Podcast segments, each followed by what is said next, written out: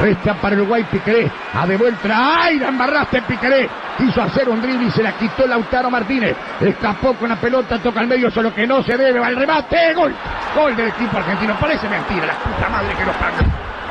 Señores, pierde una pelota increíble Piquerés.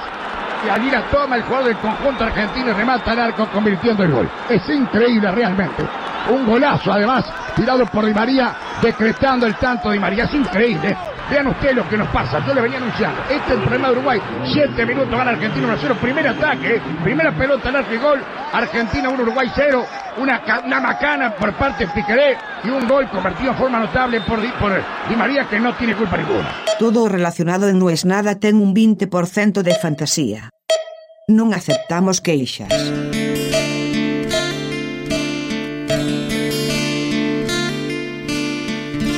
No tiene explicación. Sea, por ahí el error es mío en querer encontrarle una explicación a algo que no la tiene, no la tuvo y no la va a tener.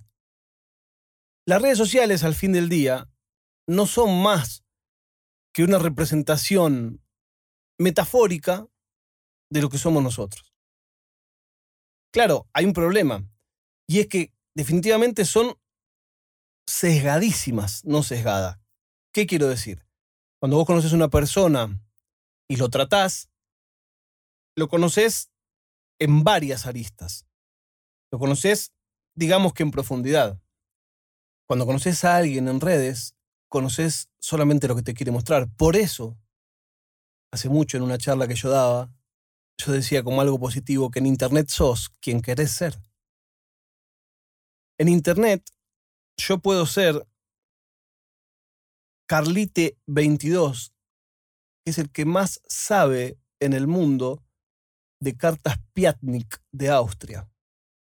Y el resto del día soy un chabón que pedalea globo, quizá. Pero cuando me conecto en la internet, soy Carlite. Y todos los que aman las cartas Piatnik de Austria dicen, maestro, usted sí que sabe. El error es mío de pretender una profundidad que las redes no van a tener nunca. Enojarme, pero ¿cómo puede ser? Pero ¿cómo no lo entienden? Pero ¿cómo? Bueno, no lo tienen que entender. Ahora, hay una cosa que es la que me vuelve loco. Más de una vez, como yo nunca hice caso a ese dicho de en la mesa no se habla de política, religión ni de sexo, he publicado alguna foto en Instagram con una camiseta, una remera, con una afiliación política, muy clara. ¿Con qué fin? Con ninguno. Me gusta, porque es la remera que tengo puesta en ese momento y me quiero sacar una foto y la subo. No tiene más explicación que esa.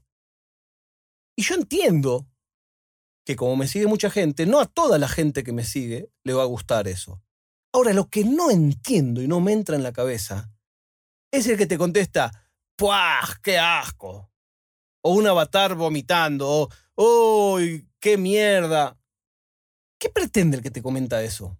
Que encima de todo, en el caso de Instagram, es en privado. Hasta en Twitter lo puedo entender. Es uno que quiere convencer a los demás.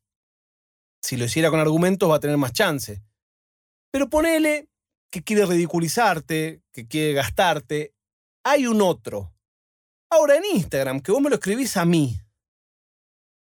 ¿Qué pensás que voy a hacer? Me pones un emoji vomitando. Es decir, mira, la verdad, ¿sabes qué? Me convenciste. Ahora voy a votar a mi ley. ¿De verdad crees que puede funcionar así? Es una cosa que no lo puedo entender. Me pasa con mil personas que ponen cosas que a mí no me gusta y no le pongo qué cagada, porque siento que no sirve de nada ese comentario. Sirve el comentario cuando algo me gusta o sirve un comentario si lo voy a hacer profundo. Che, tal cosa por tal cosa y por tal otra y me parece que debería no sé qué. Después vemos si es pertinente o no. Porque yo no, no es que pongo eso y digo, che, ¿qué opinan de este? Pero esa respuesta, esa necesidad de contestar todo, no la entiendo. También me pasa, ponele, más de una vez, a mí me gusta poner fotos muy puntuales de algo que estoy haciendo. Ponele, estoy haciéndole jailbreak a un teléfono. o estoy cambiándole el baseband a un teléfono, por decir algo. Yo a propósito saco esa foto chiquita, donde se ve la mitad, porque es un guiño pura y exclusivamente a la gente a la que le interesa eso. No entiendo el que te escribe, ¿eso qué es? Bueno, no era para vos. Si vas a poner eso qué es, es un tweet que tenés que pasar de largo. No era para vos. No era, no, no. O sea, no, tiene sentido. ¿Qué te voy a decir? Ah, es una herramienta con la que estoy decompilando tal cosa. Y me vas a decir, ¿y eso qué es? ¿Y para qué? Hay una cosa en las redes que es lo más lindo, que es lo que no se dice y no lo que se dice. Subo una foto de unas flores en un balcón y la subo de modo tal que solo se ven las flores. ¿Qué comentan instantáneo? ¿Qué flores son? ¿Y qué yo qué flores son? O sea, si estuviera en un vivero y si el objetivo de mi foto sea, miren estas crisálidas, saco una foto, una maceta con un cartel que dice crisálidas. O sea, cuando vos elegís cómo encuadrar una foto, estás eligiendo qué contás y qué no. Si yo saco una foto de una calle y en el encuadre pongo solo el bordecito del cartel de la calle y no se ve el nombre, no preguntes qué calle es, porque si yo quisiera mostrar qué calle es, encuadraría la foto de otra manera. Si me saco una foto con alguien de espalda, no preguntes quién es, porque yo quisiera que vos sepas quién es, la hubiera sacado de frente. Bueno, estoy un poco ofuscado, pero es que de verdad, esto de me pasó incluso con gente que conozco. Gente que conozco, familiares o amigos. Emoji de qué asco. ¿Qué pretendés? Ves un chabón con una remera con la cara de una figura política que a vos no te gusta. Le pones qué asco. ¿Cuál es tu idea? ¿Cuál es tu conversión? ¿Crees que lo vas a convencer? Sí, la verdad tenés razón. Yo fui a un negocio a comprarme una remera con la cara de este chabón, pero ahora como me mandás este emoji, ¿sabes qué? Me doy cuenta que sí, que tenés razón, qué asco. No lo entiendo. En otro orden de cosas, ese artículo que les conté que estaba en venta y que había un chabón que no me creía si la faja de seguridad era o no era, y yo más le quería explicar y más me costaba es terrible la sensación de no tengo que decir más nada, porque yo sé que estoy diciendo la verdad, pero si aclaro más oscurece. Lo termino comprando otra gente. Cuando nos encontramos y se lo di, digo, mire, si quieren revisar esto acá. No, no, confiamos. No, no, no. Me gustaría que revisen para que se queden tranquilos. Acá está, le paso todo el título de propiedad, todo, pero me gustaría que comprueben que está todo bien. No, no, no, confiamos, confiamos.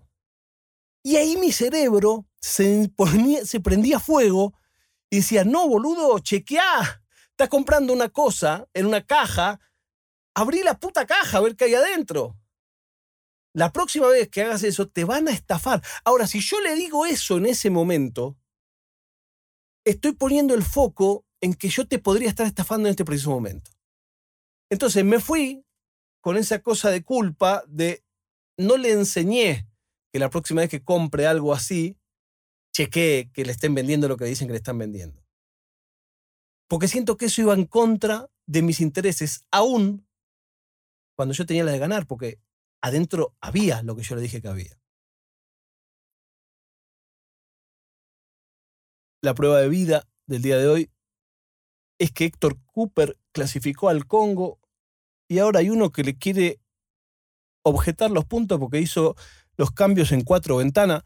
Agárratela con el referí, agárratela con el cuarto árbitro. es una cosa de club muy chico querer pedir puntos porque entró uno, no entró. Gana la cancha, no seas tan club chico. En filita.com hay un montón de cosas lindas para comprar de No es Nada. Se vienen las fiestas, compren con tiempo. Ahora sí, nos encontramos mañana cuando les diga No es nada.